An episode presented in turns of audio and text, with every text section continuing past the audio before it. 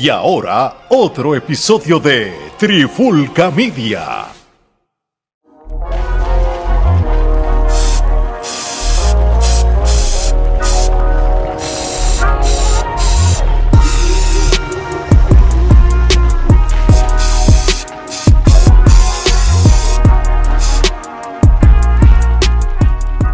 Oye, oye, Alex Torres, Omar y Gerardo, Trifulca Media, estamos en un nuevo episodio de La Pandemia Urbana, el único podcast del género urbano donde se hablan temas que realmente ameritan hablarse. Así que, muchachos, ¿qué es la que hay? Gordo, cuéntame. Bien, ya tú sabes, este, hoy sí nos vamos con la pandemia Full Edition, como uno dice. La gente decía, oye, ¿por qué en las últimas ediciones de la pandemia, no han estado las noticias ni las secciones, sencillo. Estamos analizando el disco de Wisin Yandel, no, no podíamos hacer un episodio muy largo, eh, evitamos las secciones, pero ya de vuelta esta semana tenemos a el experto en noticias, a Gerardo, que ya tiene su listado de noticias para el día de hoy. Listo, listo este, para informarles de todo lo que está sucediendo. Lamentablemente tengo que hacer eh, referencia a personas indeseables, pero es parte de gente bueno. del oficio. bueno, pues, pues, vamos a empezar entonces con, con el primer tema de, de, la pandemia urbana. Ahora sí regresó Don Omar. Este, Gordo, explícame, ¿cómo es que ahora, ahora sí regresó Don Omar? Pues, mano, sencillamente, este, decimos que ahora sí regresó Don Omar o nos hacemos la pregunta si este sí es el regreso de Don Omar, porque este nuevo tema que sacó Don Omar en colaboración con, con Lil John, eh, Let's Get Crazy, eh, viene con toda la maquinaria publicitaria. ¿Por qué toda la maquinaria publicitaria? Este tema viene con Billboard, este tema viene con baile, un video musical mucho más elaborado que los videos anteriores, con mucha coreografía, eso que entendemos que es repetitivo el coro, de hecho, no tiene casi letra, a diferencia de lo que Don Omar nos tiene acostumbrado en otras canciones y otros temas. Él siempre nos tiene acostumbrado a que los temas tienen una buena letra. Este tema no tiene una buena letra, esto es un tema sencillo, es un ritmo muy tropical, es un ritmo eh, como de mambo, con hip hop, es algo eh, rápido, repiten muchas veces el mismo coro, las partes de Little John son las frases que él siempre hace populares con, como gritando y es en alusión a baile. So que esto me da a mí entender que esto está diseñado para que los chamaquitos cuando estén con el celular scrolleando y vean este, este corte primero promocional, ¡pum! lo dejen. Esto es para TikTok. Yo diría que esto es una canción para, para los chamaquitos y para entrar al mercado anglo-latino que él no había entrado con el resto de las canciones anteriores, que eran otro tipo, y él, él si te das cuenta ha ido atacando diferentes áreas. Empezó con cuando hizo su comeback con Residente, haciendo una colaboración que jamás nadie se hubiera imaginado y dedicada a la calle, a Puerto Rico. Entonces, luego de que dedica eso a las calles, a Puerto Rico, al barrio, a la gente de bajos recursos, de, de la pobreza, viene después con la otra canción que fue bien romántica entonces, una canción del solista romántica. Después, entonces se va con Nio García en la canción Movida, más a los que nos tenía acostumbrado antes Don Omar. Entonces, ahora viene con. Después sacó la que hizo en colaboración con Gente de Zona y Wisin Yandel, que es una canción bien gente de zona, como para el público de Florida. Y ahora viene con esta nueva canción. Pero aparte de, todo eso, eh, lo, lo interesante es que esta canción vino acompañado de entrevistas Don Omar se ha caracterizado por los pasados años no dar ningún tipo de declaraciones o entrevistas. Y esta canción salió y a los tres días del lanzamiento de la canción salió una entrevista transmitida en CNN español y también en el canal de YouTube de Don Francisco, que él hizo unas declaraciones, hizo una entrevista ahí, que vamos a estar discutiendo ya mismo parte por parte. Y eventualmente viene otra que para cuando este episodio salga ya habrá salido, pero en otro episodio más adelante la reseñaremos dependiendo si tiene cosas interesantes que discutir, que va a ser con el chombo. Así que podemos decir que viene en grande porque esta es la única canción que viene acompañada no de una, de dos entrevistas con dos personas que apelan a públicos distintos y en especial anglo-latinos. Son personas que conocen mucho el hijo de latinos que vive en Florida, en Miami, en Nueva York, como lo es Don Francisco y como lo es el Chombo. Muy bien, antes de pasar a lo que se discutió en la entrevista con don Francisco, que acaba de decirlo mal, este, vamos, le metimos el Kenepa Metro a este tema, Omar. hay que hacerlo. Desde que Gerardo se inventó el Kenepa Metro, eso aplica película, música, disco, lucha libre, a todo.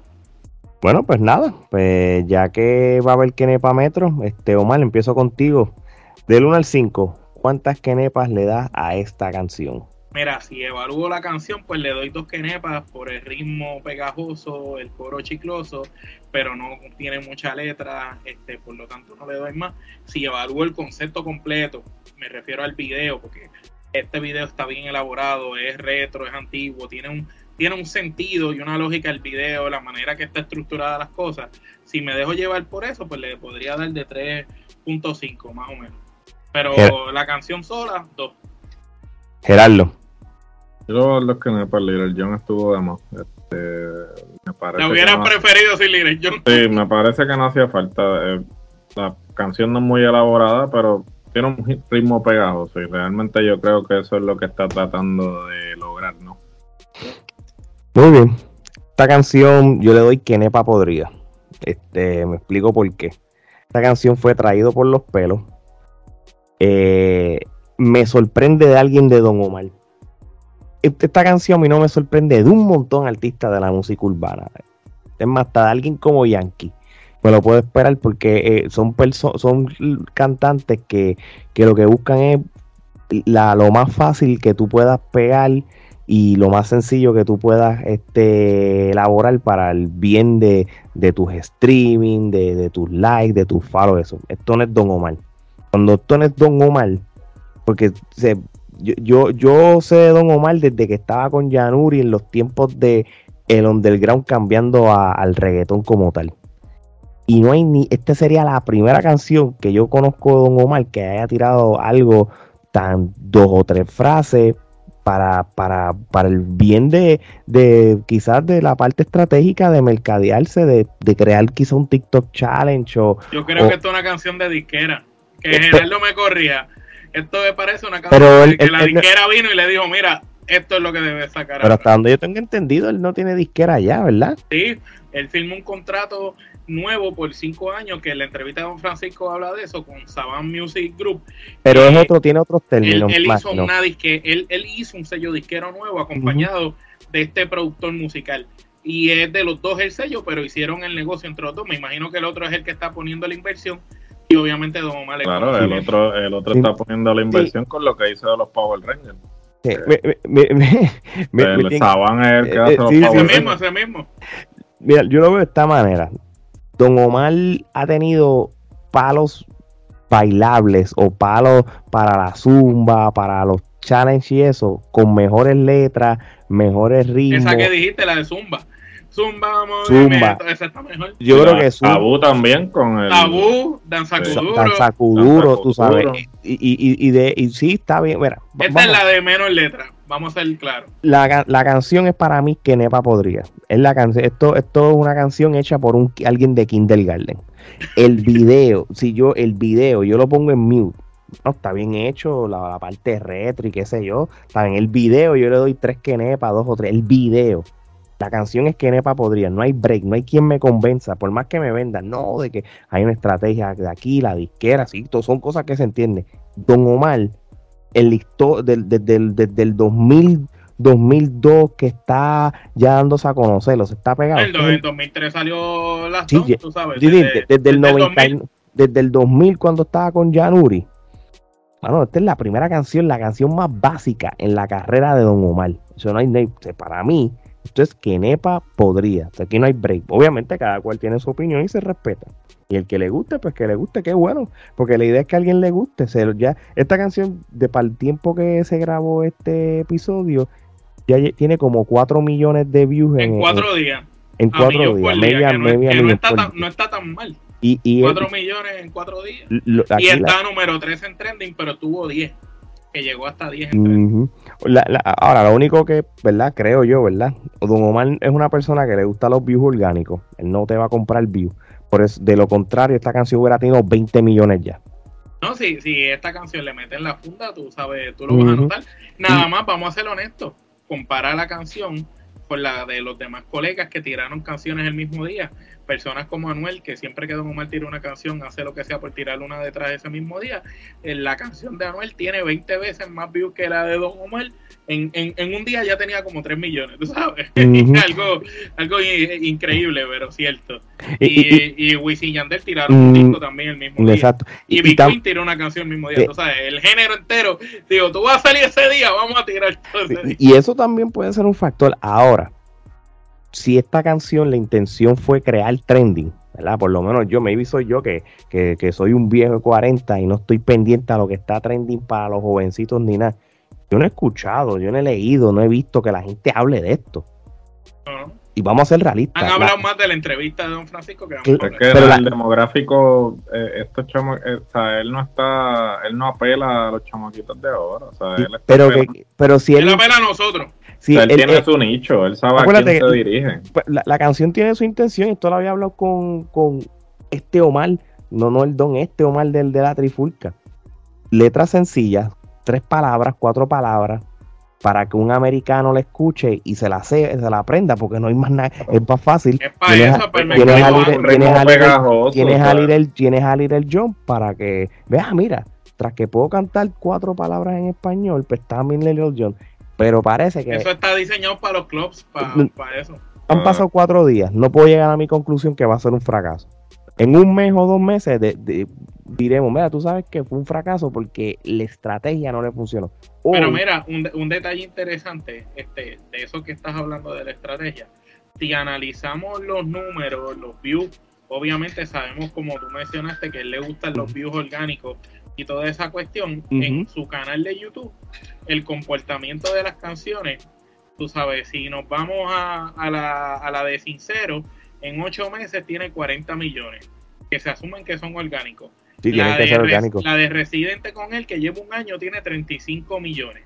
O sea, la que fue después, que fue la de Sincero, hizo 40 en ocho meses. Ya superó la la, la, de gente de Sony Wisin en cinco meses tiene 18 millones. Tiene 18 en cinco meses y son 18 millones orgánicos. Porque sabemos que si fuera con, la funda de Wisin, de Don Omar, de gente de Sony, estuviera eso. Yo creo que de, todos los videos desde que regresó, desde, desde la. Y este en cuatro días ya tiene cuatro puntos. Y, y para mí son buenos números orgánicos. Tú sabes, este, yo creo que hasta ahora mismo el mejor palo que ha tenido es la Enio García en cuestión, de view, en, cuestión de view. Obviamente la parte radial y eso son otros 20 pesos. Pero aún así, pues tendremos que ver. Si, si de momento uno escucha a un, qué sé yo, yo que vivo aquí en Orlando, pongo las emisoras latinas. Si yo veo que le están dando paleta a la canción de Don Omar, es que es buena. Si no está, si, está desaparecida, es que no le importó. Igual que los que escuchan en Puerto Rico, o las emisoras de radio en Seattle, donde está Geraldo o, cosas así. Pues, el, eh, eh, ahora mismo esto es lo que yo pienso, pero el tiempo dirá si realmente va a ser un palo o no va a ser un palo. Así que, como. O tal vez la canción no era el propósito del palo. El palo iban a hacer las entrevistas y la canción era pues para crear ruido con todas esas entrevistas que sí como que el acompañante mira pues con la entrevista te tengo una cancioncita por ahí para porque de hecho en la entrevista de don Francisco con don Omar los cortes promocionales, cada vez que se iban anuncios, pues don Francisco en, YouTube hace anuncios como si estuviera en televisión. Cada vez que se iba a cortes de anuncios, eh, ponían un trozo de una canción diferente de Don Omar desde que hizo el comeback. O sea, pusieron un pedazo de la de Nio, pusieron un pedazo de Sincero y pusieron un pedazo de la de gente de y después de la nueva. So que se podría decir que era el propósito era acompañar las entrevistas. Exactamente. Bueno, ya lo, ya con ese con ese bridge vamos ahora sí a hablar de la de, la entrevista este esta entrevista eh, este, salió cuando fue que salió Omar bueno realmente salía el domingo por la noche el domingo a, las 11 de la noche eh, y a las 10 de la noche en otros lugares de Estados Unidos eh, iba a ser transmitida por la cadena CNN, en español, y a la misma vez por el canal de YouTube de Don Francisco nosotros identificamos que hubo una falla en el canal de YouTube de Don Francisco y logramos acceder a, la entrevista el sábado por la noche, un día antes. Mira para allá, mira para allá. así, así de conectada está la trifulca. un día antes pudimos entrar, la verdad. De, de, hecho, Omar, Omar este sacó de su tiempo para preparar unos puntos importantes de lo que fue la entrevista de, de don Francisco a don Omar. Este, Omar, este, te paso la batuta. Sí, cada uno de nosotros va a ir leyendo distintos puntos y vamos reaccionando a ellos según sea necesario de, de, lo que se dijo en la entrevista. Don Francisco, lo más interesante es que al comenzar la entrevista dice, este, antes de empezar tengo que decirte algo y le dice, yo te pregunto por qué esta vez sí me estás dando la entrevista porque varias veces en el pasado tú me has dejado plantado, incluso hizo hincapié en una vez que tenía sobre 300 personas de público y el rey Don Omar este, no llegó eh, eh, a la entrevista que tenía y Don Omar con mucha humildad pues, respondió que tenía toda la razón y no, no se justificó. Pero ya la entrevista empieza con, con Don Francisco dándole un regaño ahí a, a Don Omar público. Pero, pero se nota que hay confianza entre ellos. Muy bien. Gerardo, ¿qué otros puntos tenemos de esa entrevista?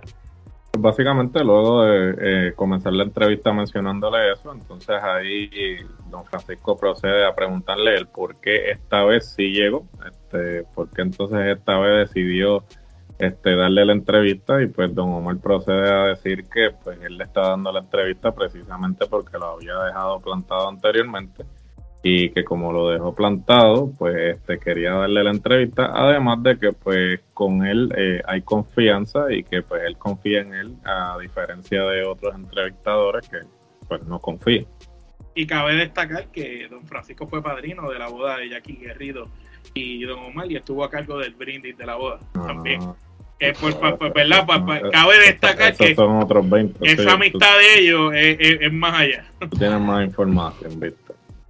Sí, lo, que pasa es que, que, don Omar este le cogió mucho cariño y mucho respeto a, a don Francisco desde la primera vez que quizás don Francisco quiso entrevistar a, don Omar, cuando don Omar estaba bien nervioso sobre, sobre tener una entrevista con el gran don Francisco, porque imagínate, estamos hablando de, en el año 2003, 2004, cuando ya aún todavía. don, Francisco, don Francisco es el entrevistador más famoso de Latinoamérica, del mundo entero. Sí, no, no, en no. español. Nadie es más famoso que Don Francisco. Y el sobreviviente.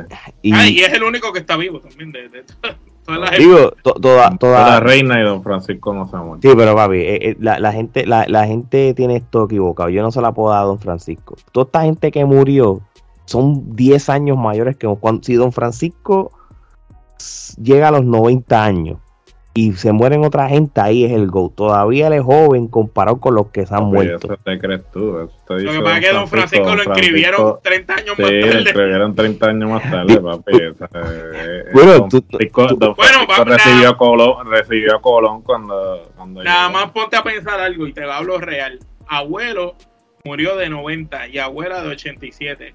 Y abuelo y abuela veían a Don Francisco desde que se casaron. ¿Sabes? Estuvieron cincuenta y pico de años de casado. O sea que Don Francisco estuvo cincuenta y pico de años en televisión. Desde que yo soy chiquito y ustedes también, ya Don Francisco era viejo y estaba en televisión. Don Francisco se ha quitado, se ha quitado edad. Tú no sabrá Dios, ¿verdad? Sabrá Dios. Está en los 95. Ese no es Don Francisco, un holograma. Don Francisco. Don Francisco está muerto y no se lo han dicho. Mira, este, de, de hecho, cuando le preguntó don, don Francisco sobre la niñez de Don Omar, Don Omar le está, este, dice que él se crió con su mamá, sus hermanos y su abuela, quienes estaban ahí porque su mamá, este, la mamá trabajaba para mantenerlo, pues los abuelos, la, los abuelas era quien los criaba a ellos como tal. Este, él, dice que, él se conocía, que se consideraba bastante pobre de pequeño eh, y de no tener quizás todo lo que necesitaba. Este, él se crió allí en Villa Palmera, allá en Puerto Rico. Y él siempre, en una parte de Don Francisco le pregunta, este, ¿tienes algún algo que le quieras decir a tu mamá? Él simplemente le dijo gracias, ¿verdad? Le dijo gracias. Este, y por enseñarle los valores, este, de las cosas y ver la vida como era. Este, él también reconoce que uno de los momentos más difíciles cuando era nene fue cuando perder a, a sus abuelas, más bien que eran tenían esa figura maternal, este, ya que su mamá trabajaba, como acabo de decir, y, eso fue algo que lo chocó porque no, él, él, no había, él no sabía lo que era perder o, o, ver a alguien que muriera, que fuera como tal, este, más cercano, cercano como tal. Este, Gerardo, ¿qué otros puntos tenemos por ahí? Mira, este, continuando con esa misma de la eh, línea de la niñez, este, también mencionó que a los 14 o 15 años, sin necesidad de hacerlo, este, buscando ocio, se salió de la escuela y entonces se fue de la casa. Y entonces al irse de la casa se puso a vender droga, hasta que un día dos amigos de él este, fallecieron baleados y a él no le pasó nada y entonces ahí decide buscar a Dios no sería el primero que busca a Dios cuando le sucede pasar algo. De hecho, esa es la ah. incógnita. Siempre que les pasa cosas malas a las personas, terminan corriendo a buscarle a Dios y ahí es donde uno puede cuestionar qué tan sincero es tu deseo de, buscar a Dios. Pero pues, eh, no es el primero que yo escucho que busca a Dios luego de, de recibir unos tiros o que le maten a alguien o se muera alguien cercano. Otro dato interesante de la entrevista fue eh, aparte de que la entrevista, como mencionamos, este, era para el canal de YouTube de Don Francisco, también estaba en CNN en español y habían preguntas virtuales del público. Ellos hicieron algo que se llamaba la nube virtual. Y, en esa nube virtual habían personas de diferentes partes del mundo que se habían conectado para la entrevista y hacían sus preguntas a Don Omar. Y eso estuvo nítido porque fue un concepto tipo televisión en YouTube pero al estilo de Don Francisco y Don Francisco Lucio actualizado con las cosas de hoy en día, que, que no se vio mal. Este, yo vi la entrevista muy buena para quizás ser la primera entrevista como una persona así tan importante. De, como de, de, de, hecho, cuando empieza la, entrevista, que sale como Don Francisco, como todo un, un host y todo, que el sale, que sale la pantalla virtual, salen como 300 personas aplaudiendo y todo eso quedó cool porque realmente yo, yo no me lo hubiera esperado cuando cuando eso y la producción como el intro no eso, está, eso está profesional eso, está a nivel nivel de calidad como todo lo que Don Francisco yo, yo, creo que verdad y vamos a seguir hablando de otros puntos. Yo creo que, que, que me gustó eh, que ya lo habíamos dicho eh, la, la, manera que Don Francisco pues como que le dice mira pero cuánto cuánto tiempo la cuánta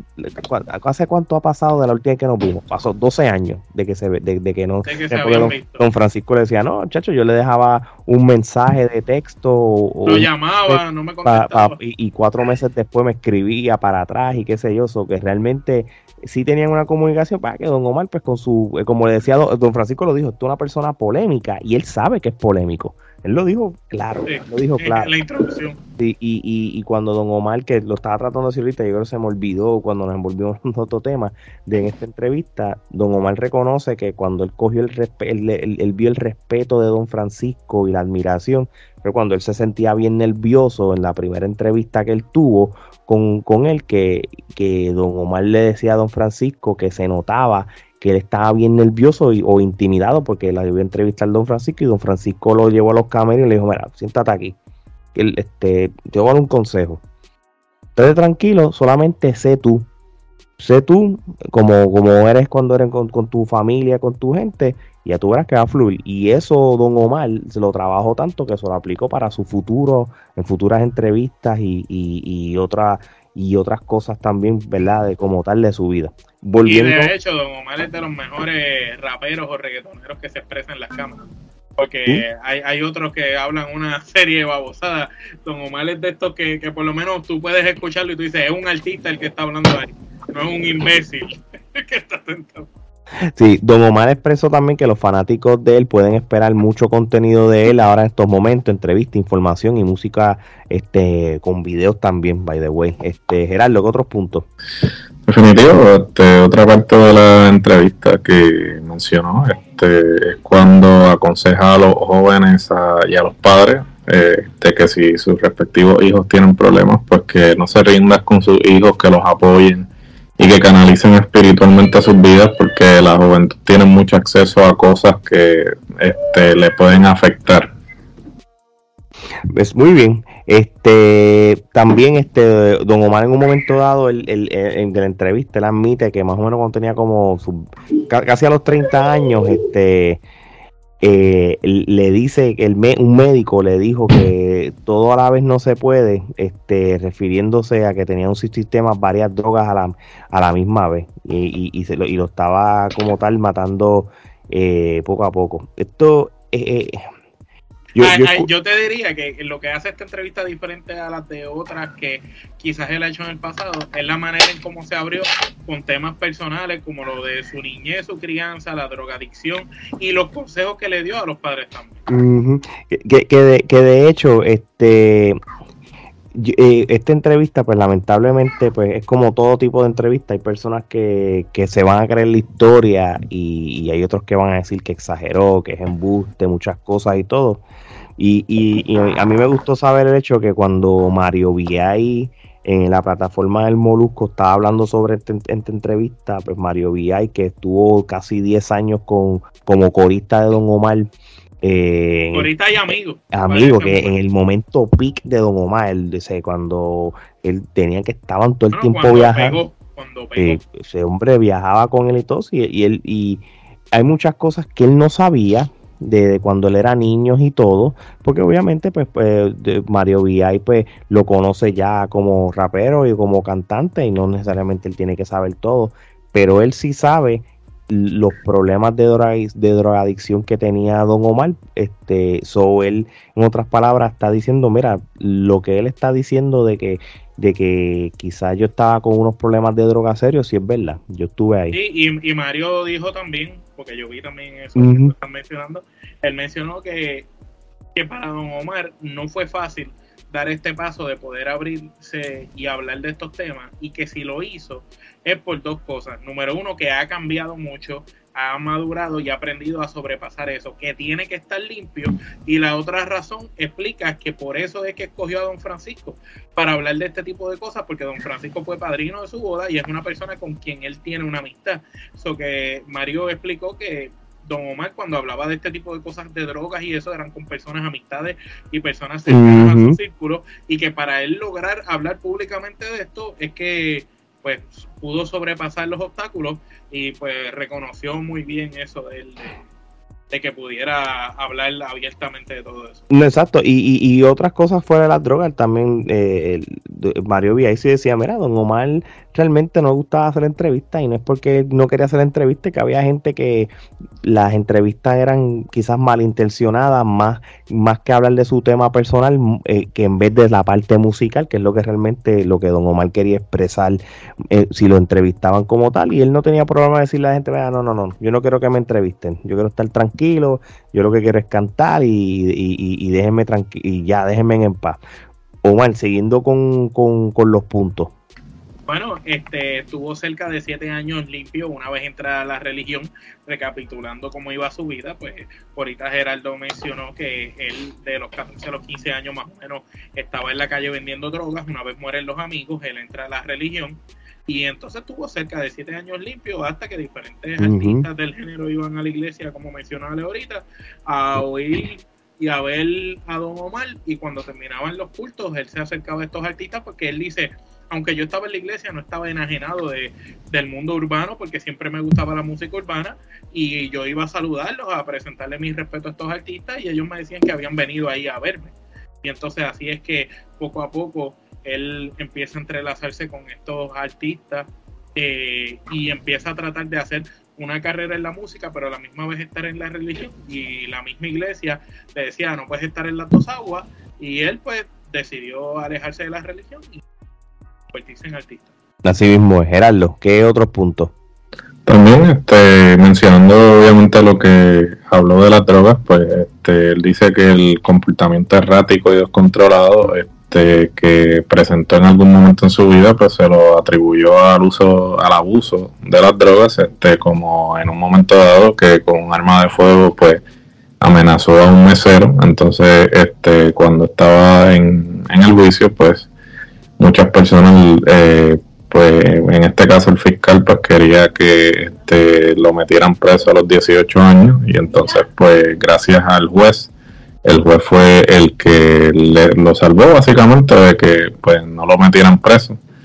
Eso este, porque dicen que el juez él, él, mencionó, agradeció al juez y todo, y mencionó que el juez lo llama, eh, le, dice al alguacil, sácame a todo el mundo y mándalo al despacho. Y cuando llega tras bastidores al despacho, eh, don Omar dice que él estaba drogado, eh, que él no estaba bien ahí mismo, en el, en el mismo juicio. y que el juez le dice, mira, aquí yo tengo tu sentencia, tu sentencia es de 18 años. Esto es lo que la gente quiere que yo haga contigo, es que haga un ejemplo y te meta preso. Eso es lo que quieren. Pero yo tengo un hijo muriéndose de cáncer que es fanático de tu música. Y le dijo, yo te voy a dar un consejo, pero tienes que aceptarlo ahora. Vete de Puerto Rico. Y don Omar dice, pues imagínate, te están salvando 18 años presos y eran concurrentes, que no, no iba a tener break a, hacer buena conducta y salir antes. Sí, prácticamente y rápido salió corriendo a Puerto Rico. Y le dijo, salte de Puerto Rico y si tú regresas y estás con lo mismo, vamos, eh, te, voy a sentenciar como quieren que la gente se lo haga contigo. Y realmente fue, eso fue un, eso fue un reality check bien gigante, mano. Este, ¿Sabes lo que es eso? Y, y, y que está cabrón que, que él está drogado eh, cuando el juez se lo está diciendo. Y lo más brutal es que el mismo juez le, le, da el break porque el mismo hijo es fanático. A lo mejor si el hijo no hubiera sido fanático y el juez no sabía de, la música de Don Omar, quizás quién sabe lo que hubiera hecho. De, de hecho, también habla de, de, de, cómo la relación de, su ex esposa Jackie Guerrido este, se, se desvaneció porque por la inestabilidad, la inestabilidad de los medios, el uso de las drogas, e, ese, esa paranoia que tenía con Univision de que los quería separar. Él admite que le declaró la guerra a Univision. Este, por eso, yo me acuerdo, yo realmente me acuerdo claro de que Don Omar no aparecía en Univision ni para el carajo. No, este, pero acuérdate, antes, cuando él empieza con Jackie de novio, antes de mm. casarse, él salió en unos premios de Univision, no sé, eran los Tu Música o algo, con Wisin y Yandel, y, y cantaron en tarima y se robaron el show. El año después ya no salió nunca más y Univision vetó a, a, Don Omar como por seis o siete años. Don Omar no volvió a salir en unos premios ahí. Ahí fue que Don Omar terminó este, declarando la guerra públicamente prácticamente a Univision y terminó después saliendo en Billboard, que era de Telemundo. De Telemundo como tal, sí. Y, de estas cosas, pues, pues, pues, obviamente, pues, le afectó y, terminó divorciándose de, de Jackie Guerrido como tal. Este, ¿Qué más, Omar? Eh, bueno, aparte de esto, él menciona, eh, contestando una de las preguntas de uno de los fanáticos de la nube virtual del concepto del programa de Don Francisco, que, que si la pregunta era si él estaría dispuesto a seguir actuando y le gustaba la actuación, y él menciona tener en mente que, que sí quiere continuar con la actuación y que si se le surgen oportunidades, él le encanta actuar y que él agradece mucho todo lo que la franquicia de Fast de Furious este, hizo por él y todo lo que se dé está dispuesto a seguir actuando. Muy bien. Este, él lleva ahora mismo 10 años limpio de las drogas. Este, y lleva por alrededor de dos años con, una muchacha llamada Rebeca. Que, eso nadie lo sabía. no, no, no, yo, nunca había, yo nunca había escuchado nada de eso y no hay ni fotos ni nada con, la... Sí, ¿no? Y, y, estuvo cool porque en la entrevista cuando él empieza a hablar de ella, se, realmente se ve feliz a mencionándola a ella. Sí, no, y Don Francisco como que lo sorprende porque él le dice, actualmente lleva 12 eh, años con una con la misma compañera, con fulana. Y ahí mismo él, eh, sí, este como que mm. como que él no se esperaba la pregunta. Sí, no, no. Y, y, está cool porque cuando, si tú ves como Don Omar habla de Rebeca, no es la misma manera que habla con Jackie. Es que esto es normal. y, y, no es que con Jackie no fue sincero, simplemente que tú sabes que cuando los, los celebrities se casan, pues hay mucha cosa, mucha, mucha cosa que es para el bien del media y que todo, todo es bien plástico, todo bien fake. Y no, y no es como ahora que quizás está con una persona que quizás no está relacionada a la música o los medios, que sepamos nosotros, porque realmente esto lo lleva bien privado. pero, no sabemos quién pero se vio bien genuino cuando habló de eso. Incluso yo creo que una parte había dicho de que, de que en algún momento estaban contemplando en casarse. Él dijo, exacto, si ella quiere, pues, pues nos casamos. lo dijo jocoso, él se vio bien sincero en esa entrevista. Y otra parte interesante fue cuando él dice que, que él ha cambiado eh, su vida y que lleva sobre 10 años limpio de droga. Y él no tiene amigos actualmente que consuman droga porque él sabe que si él comparte con personas que estén consumiendo droga, él va a volver a caer y va a recaer. Y él sabe y él se reconoce y por eso él dice, mira, yo he cambiado, me he alejado de todo y ya no tengo ese tipo de amigos. Que quizás eso también puede contestar la pregunta de mucha gente que a veces dice, ah, porque Don Omar no graba en los estudios con estos muchachos, con los otros artistas, porque se alejó y porque se fue. Pues mira, sencillo, a lo mejor el tipo sabe que si se va a un estudio donde están fumando marihuana y metiéndose perico, le va a dar se va a dar dos cantazos y va a volver a recaer y su vida va a volver a ser un asco. Pues a lo mejor el tipo prefiere quedarse por allá en Nueva York y hacer lo que hizo con Joel y Randy. Los voló para Nueva York, los tuvo allá una semana madrugando desde por la mañana, cantó con ellos, grabó. O lo que hizo con Wisoji, que lo mandó a volar también para Nueva York y graba, hace sus cosas y los vira para atrás. Exactamente. Gerardo. No, definitivo, también este en el 2017 pues decide retirarse de la música y entonces hacer otras cosas, incursionar en otros ámbitos, aprender cosas que no sabía de la música. En ese tiempo lejos de la música pues aprendió de agricultura, el negocio de la música, mecánica de autos y autos de carrera, hasta el punto de llegar a ser conductor de autos de carrera y que hasta aprendió de leyes, dice. Eh, eh, eh, eso es bueno, sí, cuando tú tienes tantos malos negocios y tienes tantos problemas legales como los que tuvo él en su juventud, me imagino que pues vamos a tratar de volvernos un experto en todo esto. Oye, ve acá, Omar, de, y, y, de acuerdo a la entrevista, ¿verdad? Porque esto es algo muy importante que hay que resaltar a las personas que nos están viendo y escuchando.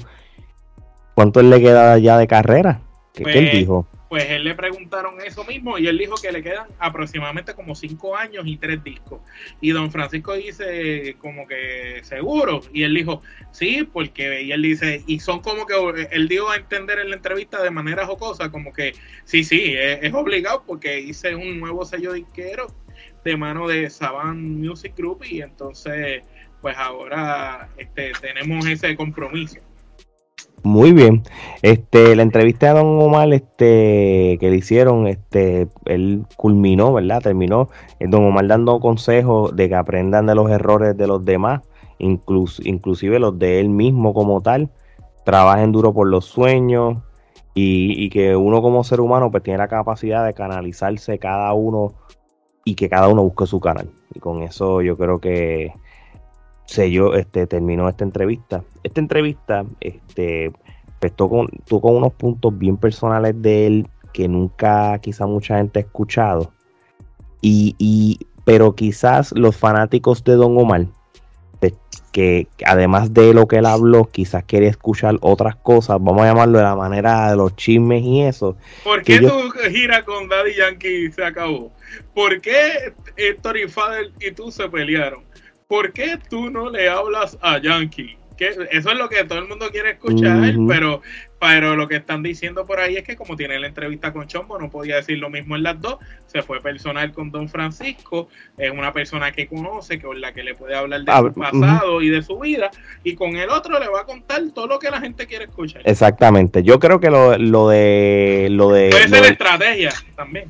De hecho, Claro. yo, yo creo que lo de lo del el- de lo de los conciertos de The Kingdom y por qué él dejó de hacerlo, eso lo va a hablar con el chombo. Así que yo quiero eso. Todo el mundo, Cuando todo cuando el mundo eso quiere ver eso porque Yankee dijo su versión en la entrevista de Molusco. Y aquí va a ser la contestación a lo que Yankee dijo en la entrevista de Molusco. así mismo y ya una vez cuando salga lo del chombo, o sea, tiramos otra pandemia, podemos hacer las comparaciones y vamos a ver quién dice la verdad o quién dice el mejor embuste. Bueno, Por lo menos hay que admitir algo, a diferencia de otros artistas, y vamos a ser sinceros, y hablo de mi opinión. Yo vi la entrevista que Molusco le hizo a Daddy Yankee, y yo no noté a Daddy Yankee sincero, noté a Daddy Yankee muy, este, como si eso estuviera cuajado y planchado. Maqui- maquillando, a maquillando. diferencia, lo que a pasa diferencia de esta entrevista, que aunque sí tú notas que esto está diseñado, porque esta entrevista es un paquete de promoción, está diseñada para promoción, eh, se vio un Don Omar abierto cuando hablaba de las drogas y de su niñez, se le vieron los ojos aguados, eh, se vio un Don Omar que en ningún momento negó nada, siempre, siempre aceptó sus errores y toda la entrevista Don Omar le estuvo aconsejando a, que no cometieran los mismos errores que el que si de algo servía su carrera, pues que fuera por inspiración de que una persona que quizás no merecía estar donde él está, llegó a estar ahí y con algún propósito de que los demás aprendan que no se debe escoger ese camino y aprendan de los errores de él. Así mismo es, muy bien. Bueno, vamos entonces para el próximo tema de la pandemia urbana. El momento old school de la semana. Y esto tiene sentido, ¿verdad? ¿Y por qué cuaja? Porque esta semana se le dedica a Eliel Lin Osorio, mejor con el mundo artístico como, como Eliel, como dice Don Omar. Este, nacido en Río Grande, Puerto Rico, un 7 de enero del 81. Es DJ, productor, músico y arreglista del género del reggaetón a la música urbana. Él se dio a conocer más bien ya para, para principios de los 2000, más bien para el 2001. Este, él realmente antes de los 2000 pues él participaba en muchos talent shows y este y ha, sido ya como que ya parece que él se está dando a conocer en lo que él hacía hablando con las manos como sí, la porque era músico era pianista. Y entonces pues este ya había sido ya detectado por par de gente del mundo del reggaetón. Y cuando uno de los concursos llegó en primer lugar él, eh, parece que fue eh, Héctor el Fadel este, lo invitó a que arreglara alguna de las canciones para cuando él formaba parte del dúo de Héctor y Tito. Entonces Héctor quedó muy admirado por la forma que formaba, ¿cómo era? Él, arreglaba canciones para, para Héctor y Tito. Y entonces Héctor quedó muy admirado con su excelente trabajo y después entonces que, le se lo presenta a Don Omar. Y ya cuando, perdón que te interrumpa, by the way, cuando Eliel entra a hacer arreglos musicales para Héctor y Tito, que hizo algunos en el disco de la Reconquista, el corista de Héctor y Tito en ese momento ya era Don Omar. Ya era Don Omar, se había separado de Yanur y ya Don Omar estaba con Héctor y Tito de corista.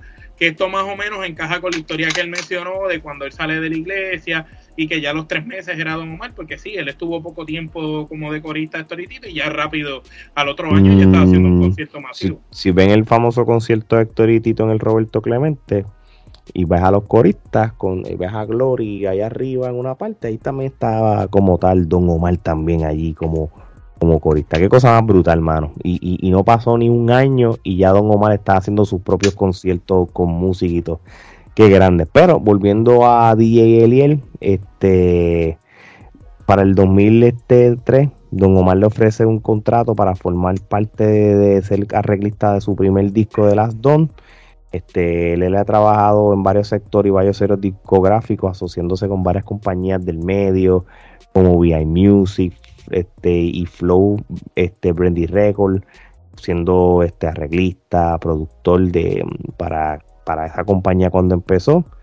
Y ha puesto, también ha compuesto canciones, eh, obviamente para tanto para Don Omar, Zion y Lennox, este, también este que yo, yo sí lo sé porque eh, porque aunque no diga aquí, hasta el mismo este, Rakim y Kenway, el disco de Forever de Rakim y Kenway, si ustedes escuchan ese disco, que es un disco medio más romántico, ustedes escuchan la, la DJ Eliel, ¿verdad? Mala mía, Omar, me voy a salir del, del libreto. No, no, tranquilo, porque es que eh, ahí mismo ese mm. con Rakim Kenway, la canción de Si la mm. ves, dile que no la he olvidado, que es de Crucito con Kenway, quien hace el piano es Eliel.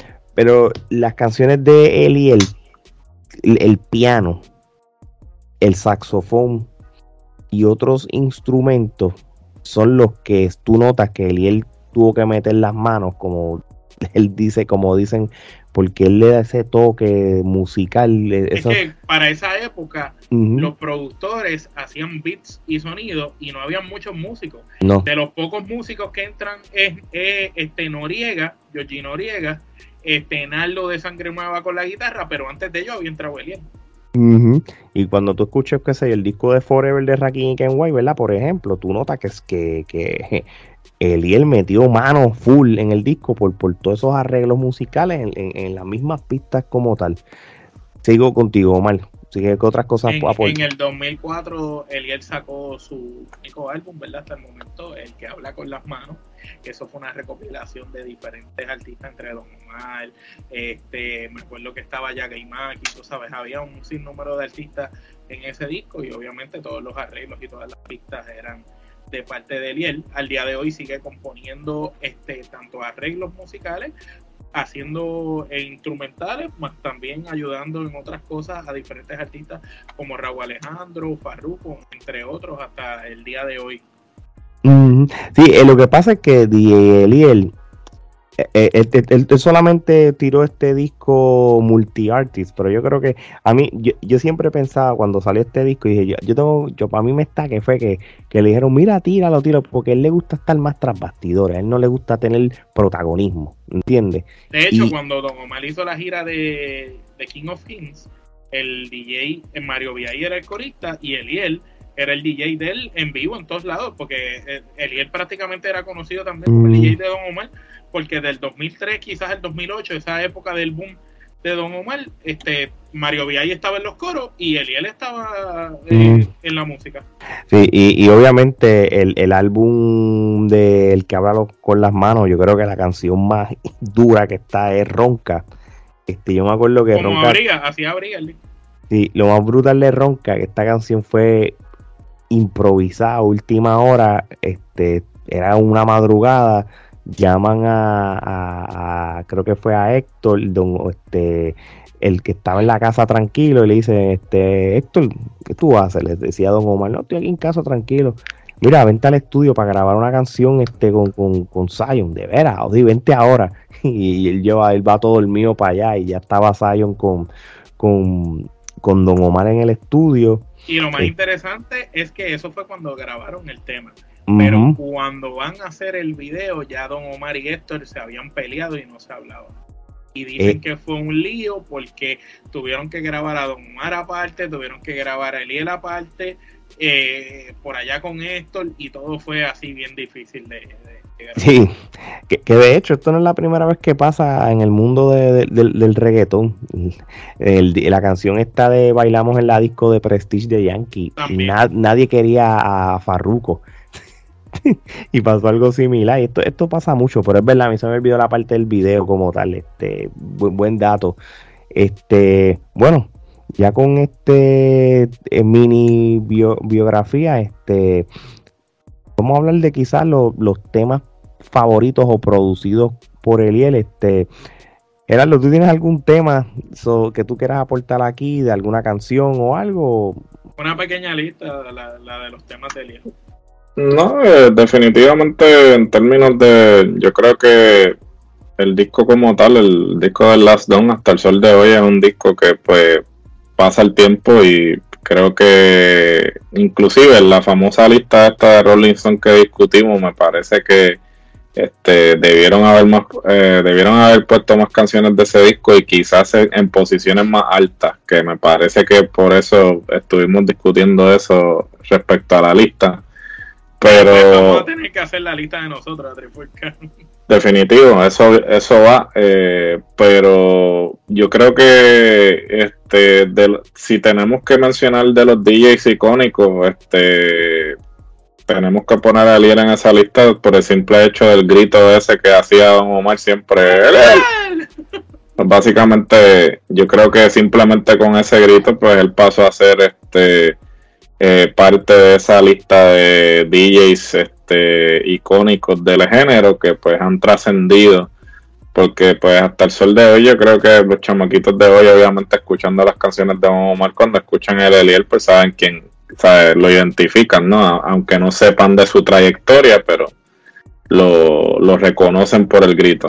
Es un DJ es un DJ underrated mano eso es lo que te iba a decir. Es un tipo que no se le da el crédito que se merece. Y cuando tú vas al catálogo del musical y tú ves que tiene canciones, tú sabes, tiene, ok, si usted es fanático de Don Omar, todos los palos y todas las canciones más grandes de Don Omar, en su 90% son de Eliel. estamos, hablando, de Pobre Diabla, estamos hablando de Ronca, que lo está mencionando Ale ahorita, estamos hablando de Dile, de Aunque te fuiste, Estamos hablando de Tabú, Angelito Vuela, hasta abajo, Juca, Ojito Chiquitito. Este, tú sabes, tiene demasiado canciones de Raquel Kenway, tiene un montón de Magnati Valentino, canciones hasta con Jennifer López, este, de Sayón y Leno, tiene un montón de palos con Sayón y Leno. Sí, yo creo que, después de Don Omar, los, los palos, los, los palos del primer disco, por ejemplo, de Sayón y Leno, de, de Motivando a la Yal, eso es el hermano. Punto. Eso es el y el. Estoritito, Gata Salvaje también. sí, que ya era cuando, como habíamos hablado al principio, de cuando, que ahí fue cuando que le presentan después a Don Mira, Vagabundo de Amor con Chino y Nacho de Venezuela. Hasta Chino y Nacho de Venezuela trabajaron con Eliel, tú sabes. Y artistas recientes quizás como Gotay, tú sabes, que Eliel de verdad tiene un catálogo musical envidiable. Es más, me, atrevo a decir así, que entre Looney Tunes y Noriega, DJ Nelson y Eliel y DJ Blast está el reggaetón. Así mismo es, así mismo es. Bueno, este, yo creo que con eso dicho podemos pasar lo que sería el último tema de este largo e interesante episodio. Este, y vamos a hablar de lo que está caliente en la brea con Geraldo. Cuéntame, Geraldo, ¿qué es la que está pasando?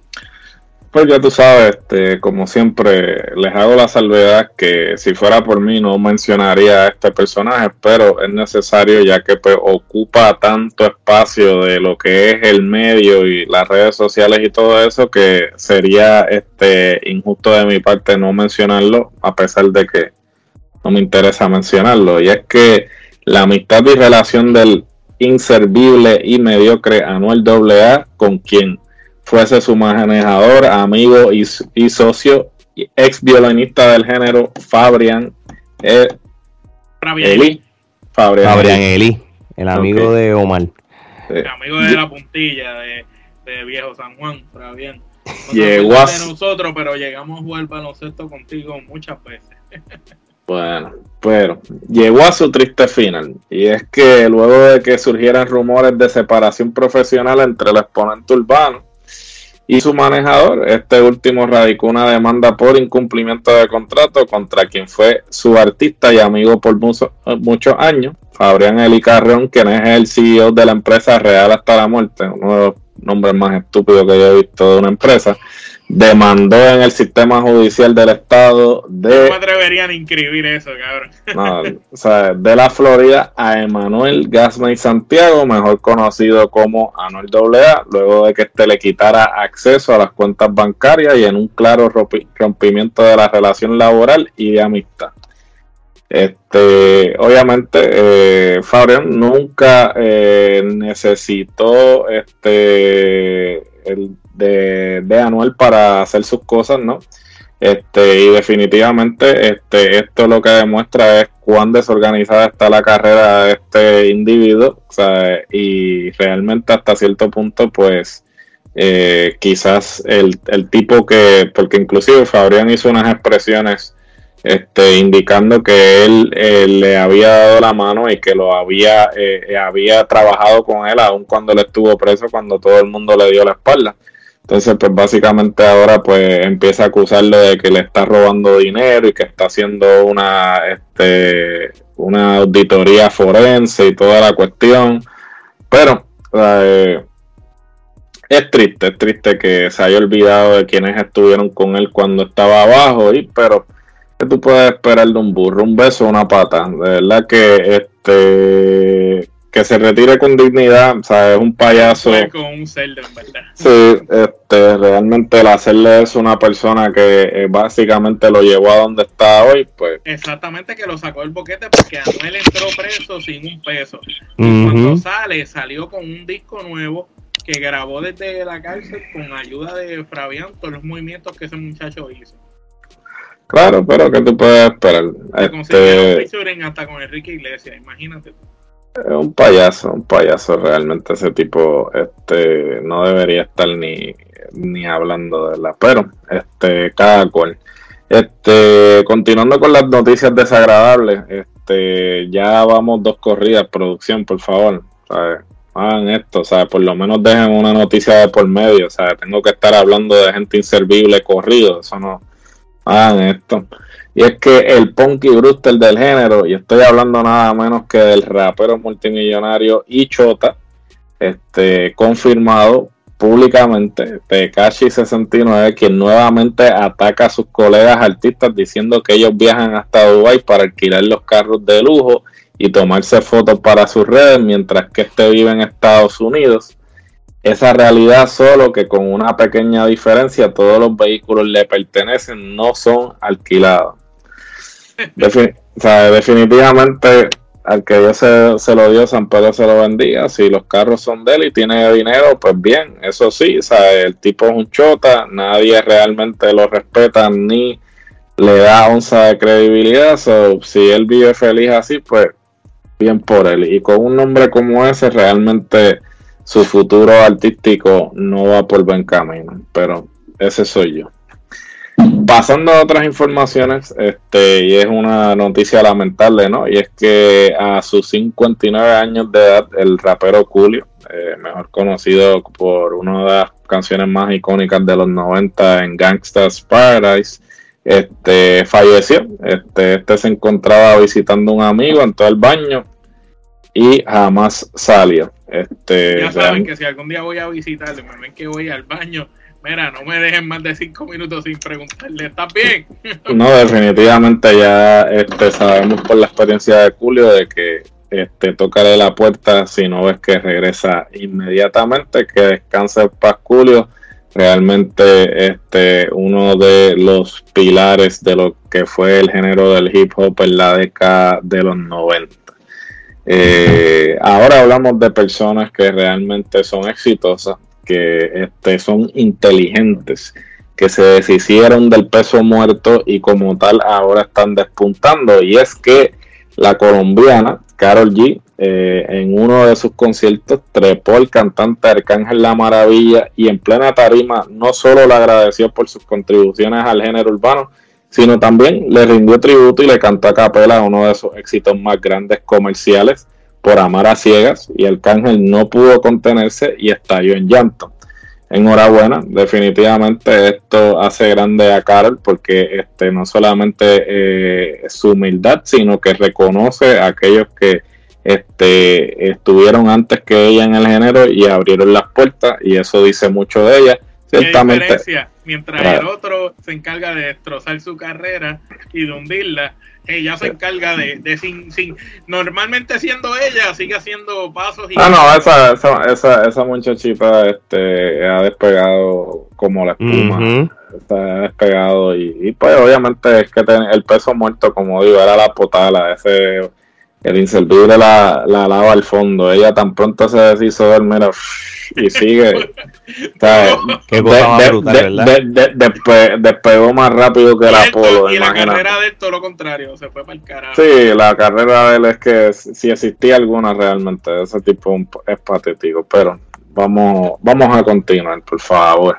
En pleno concierto del rapero eh, Mike Towers, este, estaba en tarima como invitado el rapero John C., quien se arrodilló en el escenario y le pidió matrimonio a su novia. Felicidades a John C. y a su prometida. Definitivamente botó la casa por la ventana con esa este, ese gesto que tuvo hacia su prometida. Eh, les deseamos mucho éxito este, en esta nueva etapa de sus vidas. Y esto eh, concluye este, esta sección de lo que está caliente en la brea. Así que, este, Alex. Bueno, mi gente, después de este súper interesante detallado y redactado episodio de la pandemia urbana. No olviden de seguir nuestras redes sociales en las cuatro plataformas más importantes de las redes sociales. Ahí estamos. Gracias por los follow, por el apoyo, por los likes. También sigan viéndonos, denle la, la campanita y suscríbanse a nuestro canal de YouTube para que vean videos como este o donde la gente nos quiere y nos escucha más en formato de podcast. Vayan a su plataforma de podcast favorito como Apple, Apple Podcast y Spotify, Google, iHeartRadio, en todas las que exista, ahí estamos nosotros también sigan apoyando nuestro contenido como lo han hecho más de 30 países que nos escuchan. Este, y, si no nos creen, vayan a las redes sociales, ahí está la prueba, por si acaso. Aquí no, no, aquí no inventamos nada. Y la mercancía de Trifulca Media, gorras, camisas, hoodies, ahora que aquí los que están escuchando en los Estados Unidos y en otros lugares que hace frío, créeme que el hoodie va a bregar, ya tengo el mío y esta gente en Puerto Rico con calor se lo pone, así que muchas gracias por ese apoyo. Así que esto es sencillo. Hablamos de lucha libre, cine, película, deporte y hasta música urbana. Y eso es sencillo. No somos regionales. Así que de parte de Omar Geraldo y Alex, esto es hasta la próxima.